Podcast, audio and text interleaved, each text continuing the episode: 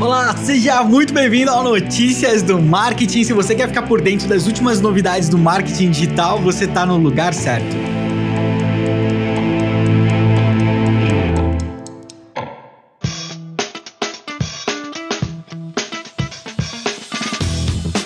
Sextou! Sextou, último dia da semana e último dia do mês também, né? Acabou julho, gente. Acabou, chega de julho, acabou julho e eu não fui em uma festa julina sequer. nem julina, nem junina, não fui em festa nenhuma, não comi uma paçoquinha esse ano, cara. Sacanagem isso. Mas tá tudo certo, tamo bem, tamo protegendo a nossa família aqui. Eu espero que você esteja fazendo o mesmo também. E da próxima vez que eu vier aqui gravar, já vai ser agosto, né? Que loucura isso. Que loucura, tá passando rápido demais o tempo. Tem dia dos pais aí pela frente, dia das crianças, Black Black Friday, Natal, quando você piscar o olho já é carnaval de novo, tá passando bem rápido mesmo. É, mas ano que vem, se tudo der certo, vai ter um eventinho aí pra gente matar a saudade, quem sabe um encontro do Notícias do Marketing. Já pensou que legal? Um happy hour do Notícias do Marketing? Ia ser legal, né? A gente vai organizar alguma coisa aí, tamo junto nessa, é, mas chega de fazer plano, chega de, de pensar no futuro, vamos focar aqui no dia de hoje, que eu sei que o Estevão já tá trazendo notícia notícia quentinha pra gente. E é isso mesmo, Vini. Hoje só tem notícia quentinha, cara. Olha só, se por acaso você queria saber quanto vale o TikTok, eu vou te contar Agora, bom, provavelmente você já leu isso. Mas o TikTok foi avaliado em 50 bilhões de dólares. E eu vou te falar o que isso significa. A ByteDance está nesse processo de considerar as suas opções por conta de toda a pressão que o governo americano está fazendo. Existe a possibilidade deles venderem a operação do TikTok para uma empresa que esteja uh, nos Estados Unidos ou separar mesmo até o TikTok da ByteDance, operar a partir dos Estados Unidos ou algo do tipo tipo, rola uma pressão a respeito dos investidores, uma pressão dos investidores para que isso aconteça. Bom, pelo menos um grupo de investidores a gente espera, né? Não que todos os investidores, né? Vamos deixar isso bem claro. E essa avaliação é interessante porque hum, ela, ela é ousada. Vamos dizer assim, a previsão de receita, receita projetada para o TikTok no ano de 2020 é de 1 bilhão de dólares. Então eles estão avaliando o TikTok 50 vezes o valor da sua receita projetada. Para você ter ideia, o Snapchat foi avaliado 15 vezes o valor da receita projet... projetada não, receita executada no ano passado e desse ano ainda não vi a avaliação, mas do ano passado foi 33 bilhões, que é o que está na matéria também, mas baseado na receita do ano passado que foi de 2,2 bilhões mais ou menos. Né? Se fosse considerar que o Snapchat seria avaliado na mesma moeda aí do TikTok, o Snapchat seria avaliado em nada mais nada menos do que 110 bilhões de dólares tá? Então é importante considerar essas diferenças também na hora de olhar para uma empresa e considerando o ótimo ano que o Snapchat está tendo. Enfim, essa notícia não é do Snapchat, né? Mas eu não, eu não, eu não dou conta. Sempre que falo alguma coisinha do Snapchat, eu tenho que falar, entendeu? Tenho que deixar meu, meus dois centes aqui. Mas é, eu tô começando a, a entender que essa é uma opção realmente viável, o que eu acharia bem interessante, assim, da minha forma muito egoísta de pensar, tá? Como um profissional que quer usar o TikTok profissionalmente, seria uma opção viável porque daria bastante segurança para o futuro do TikTok. Enquanto o TikTok tiver com esse relacionamento intrínseco com a China, e a gente tiver essa guerra comercial que está rolando entre os Estados Unidos e China, a gente vai ter problema, né? Então é algo que acaba sendo um território bem inseguro, bem instável, e vamos ver o que, que vai acontecer. E eu quero saber a sua opinião. Você acha que isso vai rolar? Você acha que o TikTok vai se separar da ByteDance e vai rolar isso daí mesmo? Ou você acha que não, que tudo vai ficar bem depois? O que, que você está pensando a respeito disso? Conta pra gente. E eu vou fazer um negócio diferente, eu vou fazer aqui uma dobradinha para vocês com três notícias curtinhas do WhatsApp que eu acho que encaixa aqui, três notícias pelo preço de uma. É, oferta assim você só encontra aqui no Notícias do Marketing. Beleza? Vamos lá então. A primeira é que o presidente da Cielo, o Paulo Cafarelli, disse que acredita que o Banco Central vai liberar os pagamentos via WhatsApp em breve. Olha só que notícia bacana, né? Eles já entregaram todos os documentos que tinham sido solicitados, como eu tinha comentado com vocês aqui no início da semana, e segundo ele, o Banco Central agiu no seu direito de defender os interesses da população brasileira com muita responsabilidade, e uma vez que eles consigam esclarecer todos os detalhes, o WhatsApp e a Cielo vão poder dar sequência no projeto ali também e exercer o direito deles de, de usufruir do mercado, né? É, então, se ele tiver certo, muito em breve eu pago os 5 reais que eu tô devendo pro Estevão. Eu acho que tá na hora já.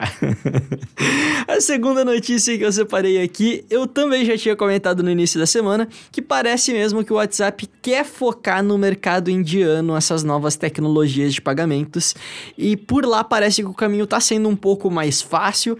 Eles já conseguiram a autorização da Corporação Nacional de Pagamentos da Índia e agora só falta uma autorização para eles do Banco de Reserva da Índia. E aí, uma vez que eles consigam isso, é, vão poder atender mais de 400 milhões de usuários no país. Nada mal, eu acho que acho que é um bom começo para eles, né?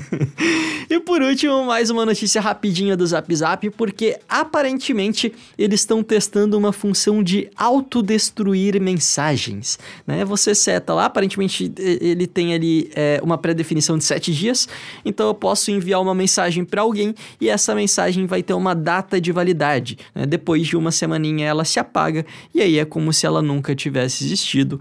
É interessante, mas né, cá entre nós aqui, o Telegram tá mandando um abraço nesse caso aí, né? Já faz isso faz, ó, muito tempo. Então, mas se você não gosta do Telegram, se você não quer o Telegram de jeito nenhum, tá aí o WhatsApp aparentemente está pensando em alguma forma de trazer essa função. É, é, só lembrando que essa função foi descoberta com engenharia reversa, então não tem nada oficial ainda da plataforma, né? E, e nem previsão de lançamento para as pessoas. Talvez isso nunca venha, isso nunca chegue a, a, ver a luz do dia, né? Então, só, só essa observação aqui. Mas fechou, era isso. Deu três notícias de uma vez só. Eu acho que foi melhor do que eu esperava. E você que sempre ficou se perguntando a respeito de que, meu, o Facebook está copiando essa empresa, o Facebook está copiando esse recurso, o que está acontecendo? Tá ok isso? E agora o Zuckerberg está respondendo, inclusive por uma troca de e-mails que, aliás, vários e-mails que vazaram em 2012 e é uma troca entre ele e a Sheryl Sandberg falando de algo no processo de aquisição. Eu, sinceramente, é, eu lendo, eu fiquei com uma, assim, uma impressão de beleza, temos concorrentes, a gente precisa correr para agilizar porque eles vão pegar parte do mercado. É, essa foi a minha percepção, tá? Outras pessoas tiveram percepções diferentes a respeito disso, de que isso era o início de uma estratégia para poder copiar diversos concorrentes. Quando questionado diretamente sobre copiar os concorrentes, o que, que o Zuckerberg falou? Ele assumiu, ele falou assim: olha, é verdade, a gente teve que adaptar alguns recursos. Ele não usou, óbvio, a palavra cópia, porque, meu, seria um tiro no pé inacreditável e o Zuckerberg é extremamente bem assessorado, é um cara muito inteligente para simplesmente falar, ah, eu copiei, né? Então, tiveram que adaptar e agora isso tá gerando uma série de burburinhos. Até aí, tudo bem. Né? Para mim é uma questão, tem, tem interpretação, tem os dois lados, tem que ver, mas tem um, um cenário aí, que esse cenário ainda não está totalmente claro, tá bom? que parece que o Kevin Systrom, que é o fundador, é o criador, um dos criadores do Instagram, falou que em 2012 ele teria falado isso de forma privada, né? E confidenciou isso para um investidor, falando que o Zuckerberg pressionou ele com o Facebook Camera e ele estava com medo de que se ele não vendesse o Instagram, o Zuckerberg entrar no modo destruição e ia simplesmente engolir o Instagram. Olha, Se isso aconteceu dessa forma, isso precisa ser muito, muito, muito verificado. Por isso que eu tô super a favor do que tá acontecendo agora. Da, dessas audiências, essas análises a respeito de monopólios, toda essa questão antitrust, isso precisa ir para frente. Tem um lado negativo? Tem um lado negativo. Que inclusive durante a audiência eles mesmos comentaram o seguinte: assim, olha, no passado, ao tentar regular grandes empresas, a gente acabou prejudicando muitas pequenas empresas, porque se você leva a régua lá para cima e estabelece algumas regras muito difíceis de serem cumpridas, uma empresa grande se adapta, mas e a pequena? Entendeu? Então, essa questão toda, ela não é simples, ela é realmente delicada. E isso foi uma coisa que me deixou chateado, sabe? Eu, eu espero que o meu lado aqui positivo com relação ao Facebook torce para que isso não tenha acontecido desse jeito e tenha sido alguma outra coisa, porque putz, é, é, é, tenso, né? Então, o Facebook respondeu especificamente também pela, por algumas questões relacionadas ao Snapchat. Tem, tem dois lados aqui que eu acho que é importante a gente. É, faz parte de uma discussão mais profunda, mas eu acho que é legal você refletir a respeito disso. Se você está numa posição de liderança e o seu core business é a atenção do usuário e aparece um concorrente que tem mais atenção do usuário, está ganhando a atenção do usuário rapidamente, o que você faz? O que você faz? Pensa aí. Que, que você vai fazer? Você simplesmente vai ficar quieto, parado esperar ser atropelado, né? Essa é a definição do que matou diversas empresas no passado. Blockbuster, olá, né? Olá, Blockbuster. Aconteceu exatamente isso. Não, Netflix tá chegando. Ah, não, mas. Ah, não, tá mais perto. Ah, não, mas. Ah, vamos continuar aqui. E morreu atropelou, né? Poderia citar outras empresas também, mas o, o cenário é complexo, tá? Eu, eu, não gosto de tratar essas coisas com uma simplificação muito grande, porque normalmente são vários lados envolvidos e várias questões que envolvem um escopo muito maior do que a gente está conversando numa pequena notícia, tá? Então eu tô jogando essa reflexão para você também. De qualquer forma, eu acho que precisa ser regulado, porque cópia precisa ter limite, entendeu? Eu vou copiar um recurso seu, é diferente de eu me adaptar ao mercado, não é não? Então, se eu vou simplesmente absorver todo o seu aplicativo dentro do meu, me parece que isso não tá certo, né? Me parece, assim, eu olhando, eu falo, pô, meu, acho que isso tá errado, entendeu? Tem que ser feito alguma coisa. Então, agora isso abre espaço para toda uma discussão e a gente vai ver muitas notícias relacionadas a isso no futuro. Eu vou te atualizar de todas, pode ter certeza. Ou eu ou Vini, né? E olha aqui, mais uma novidade do Spotify para os podcasters de plantão. Dessa vez uma novidade bem legal, eu particularmente curti bastante. O Spotify tá testando uma nova ferramenta para facilitar o compartilhamento de podcasts usando citações do programa. Então eu vou te explicar rapidão como é que isso funciona na prática. É basicamente como que isso vai rolar, né? A gente tá aqui gravando notícias do marketing, maravilha. E aí vamos supor que o Estevão fale alguma coisa sensacional, né? Né? O que não é difícil, o Estevão tá sempre falando coisas sensacionais.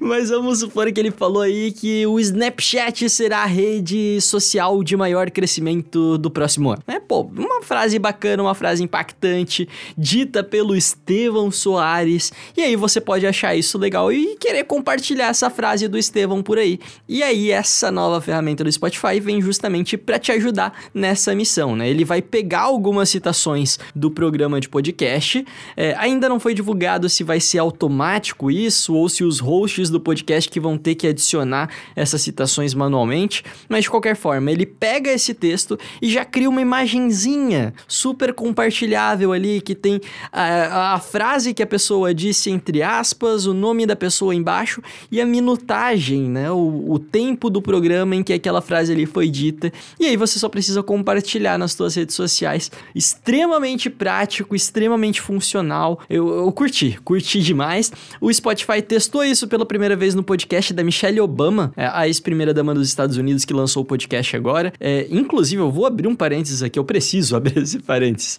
Cara, que podcast incrível! Que podcast incrível! A Michelle fala bem demais, tem senso de humor, é inteligente pra caramba. Incrível, incrível. É, e no primeiro episódio ela entrevistou nada menos que o Barack Obama. Então eles contaram algumas histórias dos bastidores ali da Casa Branca.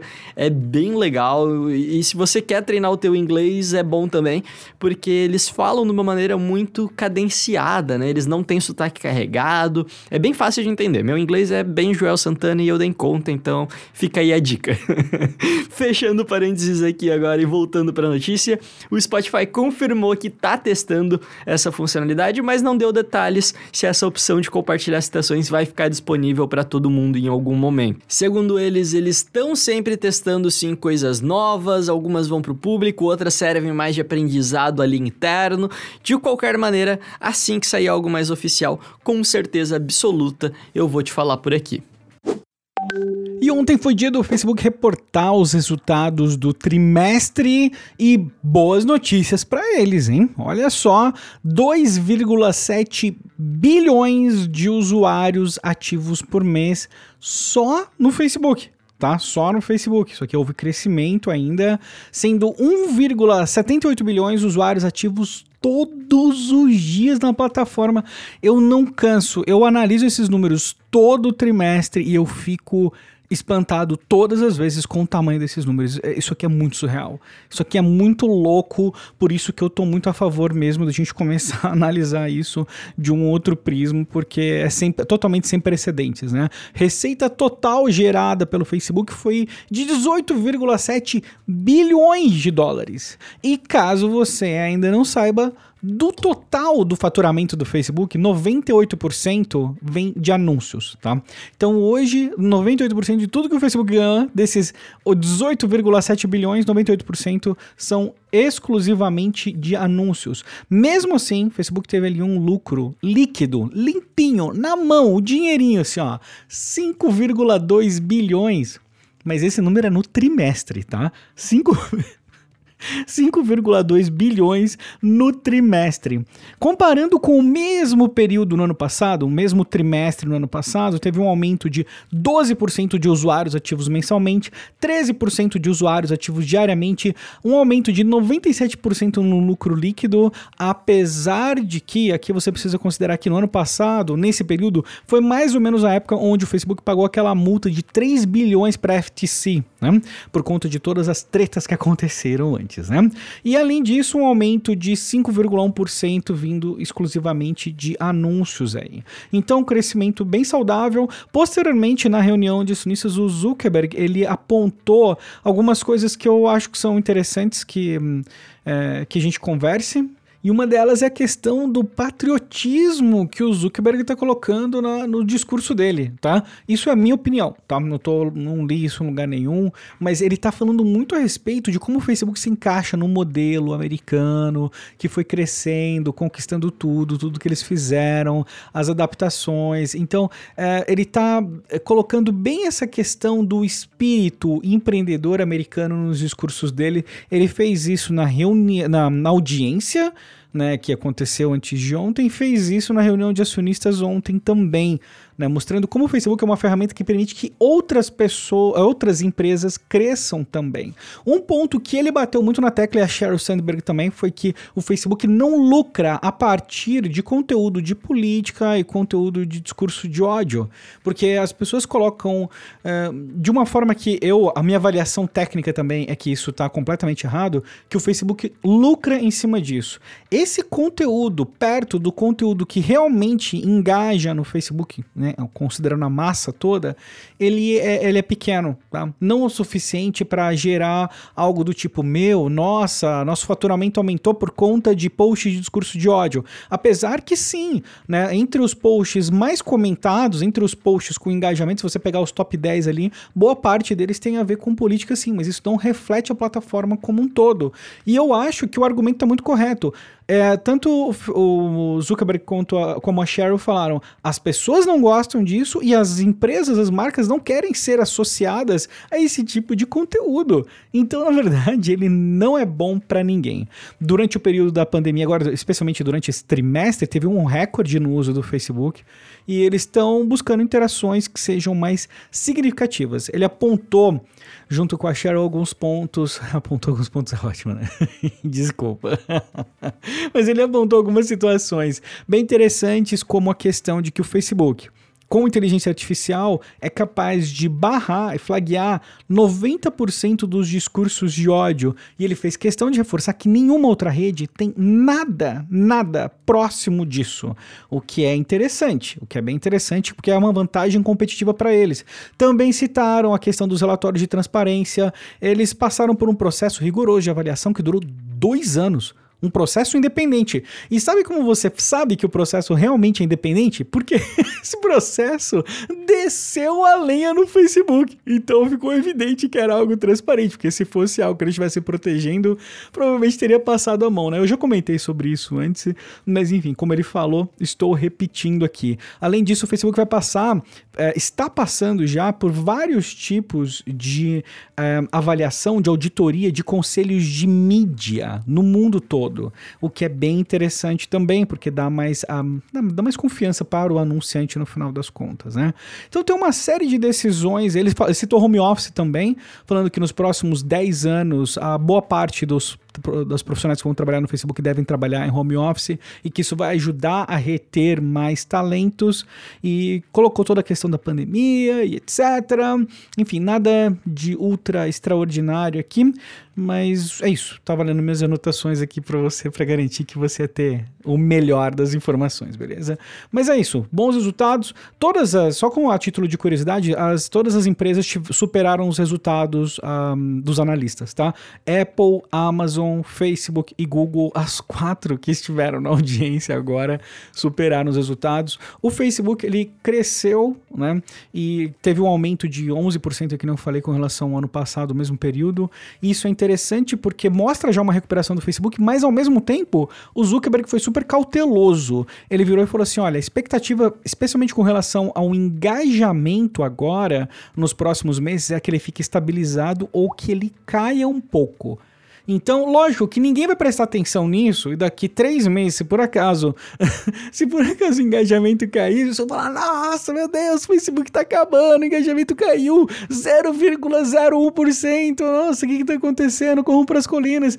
Então, é, enfim, só tô te avisando antes porque você é uma pessoa muito especial, tô ouvindo aqui notícias do marketing, merece ficar mais informado que todo mundo. E o Walmart é, ou a Walmart, agora eu não sei. O Walmart ou Walmart? Me digam depois nos comentários. eu vou chamar de o Walmart porque tem um Walmart aqui perto de casa e eu sempre falo o. sempre falo o a vida inteira. Enfim, né? O Walmart provavelmente passou aí os últimos anos babando nos resultados da Amazon, né? O Estevão já comentou aqui com a gente, mas boa parte do faturamento da Amazon hoje, né? Quase 10 bilhões de dólares vem de anúncios, né? Não, não vem da venda de produtos, vem dos anúncios que você vê quando você tá navegando ali no site da Amazon. Isso é muita coisa, cara. É uma fatia realmente considerável. E aí é óbvio que tem vários outros players no mercado é, prestando atenção nisso, né? E a galera da Walmart não é boba nem nada, eles queriam aproveitar isso daí. E em janeiro eles lançaram ali meio que na surdina o Walmart Ad Center, que nada mais é do que uma plataforma para que as empresas possam anunciar dentro dos canais da Walmart, né? Que é a maior maior rede de supermercado dos Estados Unidos. Eles vendem demais online por lá. 90% dos americanos compram no Walmart. É, então, eu acho que você deve conhecer, né? Tem vários mercados no Brasil também. Por aqui, eles são mais conhecidos com outras bandeiras,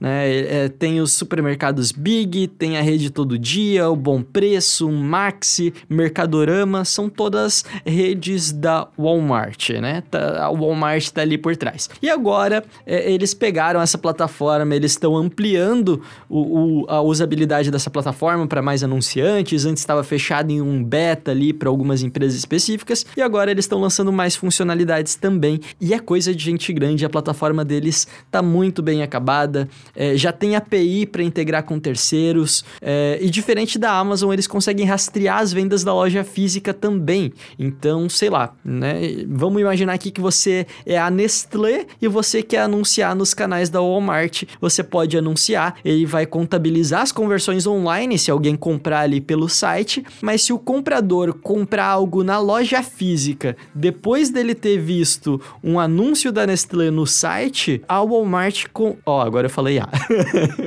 o Walmart consegue cruzar esses dados, né? Eles vão usar os cartões de fidelidade do Walmart para isso e ele consegue cruzar esses dados e mostrar as conversões offline dentro da plataforma também. É bem legal isso e eles devem começar a vender em breve também publicidade dentro das lojas físicas, né? Eles têm aí quase 5 mil lojas físicas, faz total sentido eles usarem ali sinalizações digitais, painéis de LED dentro das lojas para exibir publicidade e a ideia é que os anunciantes possam controlar tudo isso no mesmo ambiente. Super interessante, eles vão testar tudo isso na América do Norte primeiro, focando ali no, nos mercados dos Estados Unidos e do Canadá, mas eu não duvidaria se a gente visse movimentos parecidos com esse acontecendo aqui no Brasil em breve, talvez da Walmart, talvez de algum outro grande player, talvez uma Magazine Luiza, alguma coisa assim. Eu acho que deve rolar, eu acho que é uma tendência de mercado. Encerramos mais um episódio com as últimas novidades do marketing digital e o episódio número 50. Cara, que bacana! Episódio número 50, mais de 300 notícias reportadas especialmente para você. Olha que maravilha, hein? Aproveita e vai lá recomendar para a gente trazer ainda mais pessoas aqui para Notícias do Marketing, garantir longa vida para esse projeto que eu e o Vini estamos curtindo tanto fazer. E aproveitar para agradecer a todos vocês que já compartilharam, que estão com a gente nessa jornada. Valeu demais. Espero que você tenha uma ótima semana e segunda-feira pode esperar que nós estamos aqui de volta. E aguarda a semana que vem, viu? Eu tô com o pressentimento do Vini aqui. Semana que vem vai acontecer alguma coisa. Mas eu não vou apostar nada não, né? Só vou esperar o cincão do Vini aí que tá tudo certo. Abraço e um ótimo final de semana.